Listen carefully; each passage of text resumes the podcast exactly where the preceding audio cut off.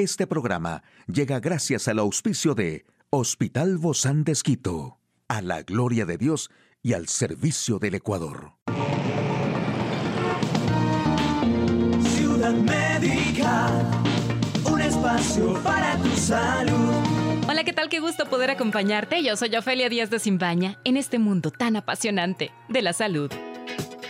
Bueno, y el cuerpo humano tiene la capacidad de combatir varias enfermedades y patógenos a través de su sistema inmunitario. Y si bien en la actual pandemia de COVID-19 no logramos impedir el contagio, sí se puede contribuir a la superación de la sintomatología en menor tiempo. Así que la alimentación es importante, muy importante, no lo es todo, pero es muy importante y se trata de un complemento con otras actividades que por cotidianidad solemos dejarlas de lado. Existen varios aspectos a tener en cuenta para fortalecer este sistema inmunológico. Una buena alimentación, mantener una dieta variada, todo debe incluirse como las frutas, las verduras, los granos, así como alimentos de origen animal, tales como el pescado, la carne, los huevos, los lácteos. Beber líquidos, especialmente agua. Según el portal Headline, la deshidratación puede provocar dolores de cabeza y afectar el estado de ánimo, la digestión y la función renal. También, la Organización Mundial de la Salud recomienda mínimo 150 minutos de actividad física moderada por semana o 75 minutos en el caso de que la intensidad sea más elevada. El sueño es uno de los aspectos más importantes para el ser humano. El no tener adecuado descanso afecta la concentración y las actividades cotidianas, ya que dormir hace que las células logren regenerarse. Y realizar actividades relajantes, ya sea solo o en compañía, es clave para la recuperación del cuerpo, ya que al estar sometido en constante estrés, hace que el cuerpo esté en un constante estado de alerta. Aquí el detalle de la información más actual en el campo de la salud. Algunas ciudades de Estados Unidos debaten volver al uso de mascarillas en interiores. Ante la ola de la subvariante BA.5, no necesitamos más confinamientos, pero sí algunos cuidados. Paxlovid, el antiviral oral de Pfizer para el COVID-19. Y bueno, considera esto, los casos de COVID-19 están aumentando en Estados Unidos, impulsados por las variantes más transmisibles del coronavirus hasta ahora. Las reinfecciones también están aumentando y pueden incrementar la probabilidad de nuevos problemas de salud. Incluso el presidente Joe Biden contrajo el virus, lo que le ha obligado a trabajar aislado en la Casa Blanca. Cada uno de estos acontecimientos es alarmante a su manera, pero ninguno de ellos parece haber sacudido la conciencia del público como lo hicieron las anteriores noticias sobre la pandemia. Y con el COVID-19 hemos aprendido a no ser demasiado optimistas o decretar el fin de la pandemia simplemente porque los casos empiecen a reducirse. Sabemos que una oleada, que generalmente dura alrededor de seis meses, sigue otra de una variante o subvariante distinta. En este momento la subvariante BA.5 de la variante Omicron es la más fuerte que hemos conocido y la que está predominando en el mundo. Pero ¿en qué situación estamos a nivel epidemiológico y qué podemos hacer al respecto? En un mercado de variantes, a las que no les gusta la competencia, cuando dos de ellas se enfrentan, al final queda la que logre una mejor combinación de transmisión, capacidad de infectar a más gente y escape, capacidad de infectar a quienes tenían inmunidad por infección previa o por vacunación. Si la subvariante BA.5 es tan formidable que ninguna otra venga a sustituirla, algunos países podrían pasar, después de sufrir su ataque, a una situación pospandémica en la que ya sea parte del repertorio de virus respiratorio que nos infectan regularmente. Por eso, aunque no debemos volver al confinamiento, sí debemos insistir en el uso de cubrebocas en interiores, ventilar los espacios cerrados, evitar los tumultos, preferir actividades en exteriores y completar los esquemas de vacunación que le corresponde a cada persona bueno, durante gran parte de la pandemia de COVID-19 hubo pocos tratamientos efectivos y ninguna pastilla oral que fuera fácil de tomar para tratar la infección del SARS-CoV-2. Eso cambió cuando la Administración de Alimentos y Medicamentos de Estados Unidos, FDA, autorizó Paxlovid, una pastilla antiviral fabricada por Pfizer a finales del 2021. El medicamento obtuvo resultados impresionantes en un ensayo controlado aleatorizado. El ensayo encontró que los pacientes de alto riesgo que tomaron las pastillas dentro de los cinco días de presentar síntomas tenían un 90 ciento menos de probabilidades de desarrollar COVID grave que los que recibieron un placebo. Como antiviral, Paxlovid debe tomarse lo antes posible después de que la persona se enferma y no es para personas que han sido hospitalizadas por COVID-19.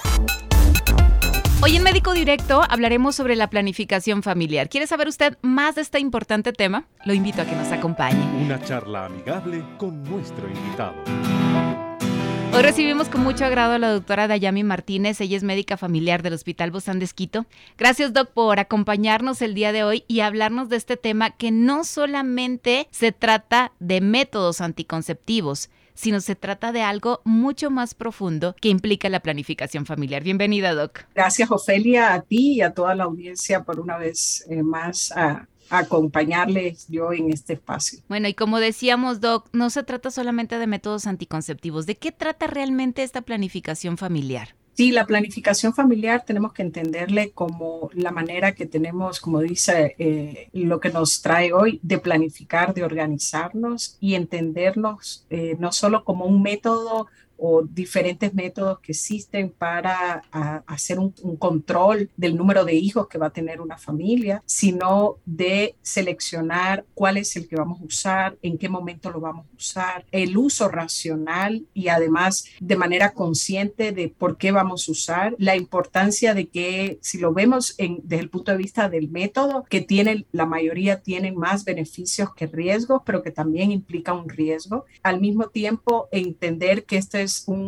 la planificación familiar es un fenómeno que va a, impactar y a involucrar a la mujer, al hombre, a la familia, a la pareja. Entonces hay que verlo en ese contexto más global. Sobre todo en estos tiempos, ¿no? Donde creo yo que este año 2022 es un año ideal para celebrar la vida que tenemos, para estar agradecidos con Dios por la vida que tenemos, porque hemos pasado años muy duros con la pandemia. No, no estamos ya libres, todavía hay muchos cambios que seguimos haciendo, pero creo que ahora más que nunca se debe hablar de la planificación familiar como un asunto no exclusivo de las mujeres, sino de la familia, que involucra a la familia y sobre todo al hombre y a la mujer. Y aunque no quisiéramos que hablar de la pandemia y el COVID-19 con la planificación familiar, sí hay que hablar, además de eh, desde la visión que tú lo, lo ves con optimismo, es también eh, con la visión de que la pandemia por COVID-19 impactó también en los programas de planificación familiar, porque esto también eh, tiene una, una repercusión en lo que es la planificación de la salud, en lo que tiene que ver con la salud reproductiva, en lo que tiene que ver con la educación sexual, porque como dices tú, no solo es algo que está relacionado a la salud de la mujer, sino a la salud del hombre y además que tiene una repercusión en la dinámica de una familia. Es importante considerar eh, el ciclo vital individual de una persona. Eh, hay, hay edades muy, muy importantes que tiene que ver con la adolescencia y no es ir a hacer uso de alguno de estos métodos si es que no hemos tenido una recomendación, si es que estas adolescentes eh, no han tenido un proceso de educación, no solo de educación sexual, sino todas las, digamos, las posibilidades que hay dentro de la planificación familiar, pero también algunas cosas que tienen que ver como la abstinencia, por ejemplo, cuando estamos ya hablando en el proceso de formación de la familia, en el ciclo vital de la familia, y estamos hablando que eh, la familia pues está en formación o cuando está en la etapa de noviazgo o en el primer tiempo, hay que, hay que conversar y saber qué quiere cada uno o también el momento las parejas que no pueden tener hijos. Entonces, por eso es importante que hablemos y que, y que se vea esto más allá del método propiamente. ¿Quién nos instruye, Doc? ¿Podemos acudir con un médico familiar como es su caso? ¿Podemos acudir con el ginecólogo? ¿Con qué otros, otros especialistas de la salud? La mujer está muy mm, visible en este proceso de la planificación familiar, pero también es el hombre, porque hay métodos que son específicamente para el hombre, pero al mismo tiempo, aunque no sean para el hombre y sean para la mujer, por ejemplo, el hombre debe, debe conocer, debe apoyar y de la misma forma en la dirección de la mujer, aunque el método que vaya a ser ocupado de una, eh, la pareja esté eh, pensando en que el hombre eh, se realice una vasectomía, pues la mujer conocer todo lo que implica todo el proceso de este procedimiento. Puede ir un médico familiar, puede ir un médico general. Hay enfermeras que están preparadas y que tienen conocimiento sobre planificación familiar, los ginecólogos también. Y existen servicios de salud enfocados en la planificación familiar y programas enfocados en la planificación familiar. También existen beneficios y riesgos. ¿De qué hablamos y cuáles serían estos? Eh, si estamos hablando en cualquier intervención en salud, va a tener beneficios y van a tener también condiciones de riesgo. Siempre estamos esperando que la balanza esté a favor de los beneficios y en la, yo diría que en casi eh, todos los métodos, y hablando de métodos que se pueden ocupar, tienen más beneficios que riesgos, pero es importante individualizar cada uno de los métodos. Es importante, por ejemplo, en el momento que hablamos de la edad de la mujer, estamos diciendo que estamos eh, evaluando estos, esta planificación familiar en la edad reproductiva de los 15 a los 49 años, más o menos, pero hay que considerar a las mujeres menores de 35 años o mujeres que fumen. Entonces, ¿cuál sería el método? Hay que considerar que si la mujer ya está alrededor de la perimenopausia, ¿cuál sería el método más óptimo? Entonces, evaluar la condición de salud de cada una de las mujeres. Siempre es importante que el, usuario de los métodos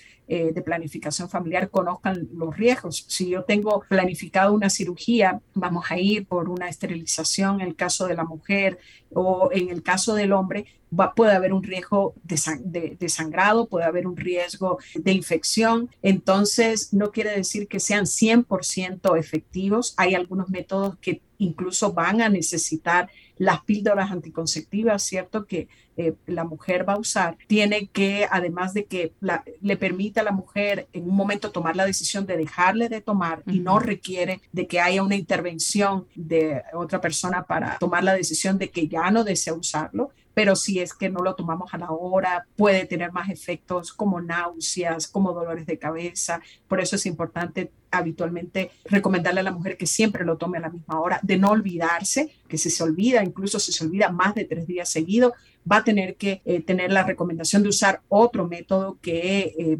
aumente la, la, eficacia de este método anticonceptivo. Vamos a estar usando eh, los condones femeninos o masculinos. También es importante que la otra persona tienda y conozca de cómo es el uso de este método anticonceptivo. Los inyectables, las ligaduras, los métodos basados en el, en el, conocimiento de la fertilidad, ¿no? También. E, exactamente. Entonces, algunos que son más, como decimos, los implantes en el momento que eh, estos dispositivos, que son como unas barritas, digamos, que la mujer le colocan eh, por debajo de la piel en el brazo y que lo que hacen es liberar un medicamento que es una hormona y que regula esto, entonces también puede tener efectos relacionados con el dolor en ese momento o que requiere la intervención para su retiro en el momento que ya no lo quiere usar.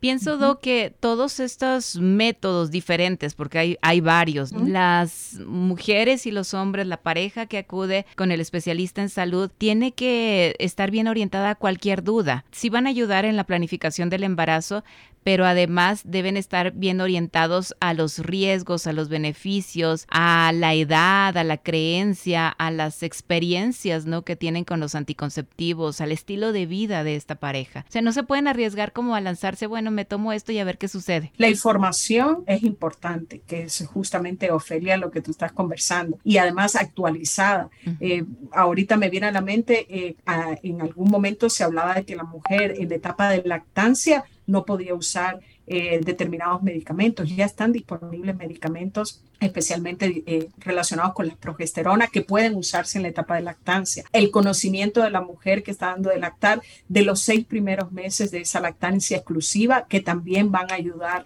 a, este, a, todo este proceso de planificar la familia. El conocimiento de que es, debe haber un periodo entre un hijo y otro de por lo menos unos dos años, menos de dos años entre uno y otro, hay más riesgo de que ese niño eh, pueda eh, nacer bajo peso, puede haber un parto prematuro. Entonces, el conocimiento de la pareja en cuando va a planificar todas estas cosas es importante. Esto es muy cierto. Muchísimas gracias, doctora Dayami Martínez, médica familiar del Hospital Bozán de Esquito. A usted, amigo y amiga, a seguirnos cuidando, por favor. Hasta la próxima.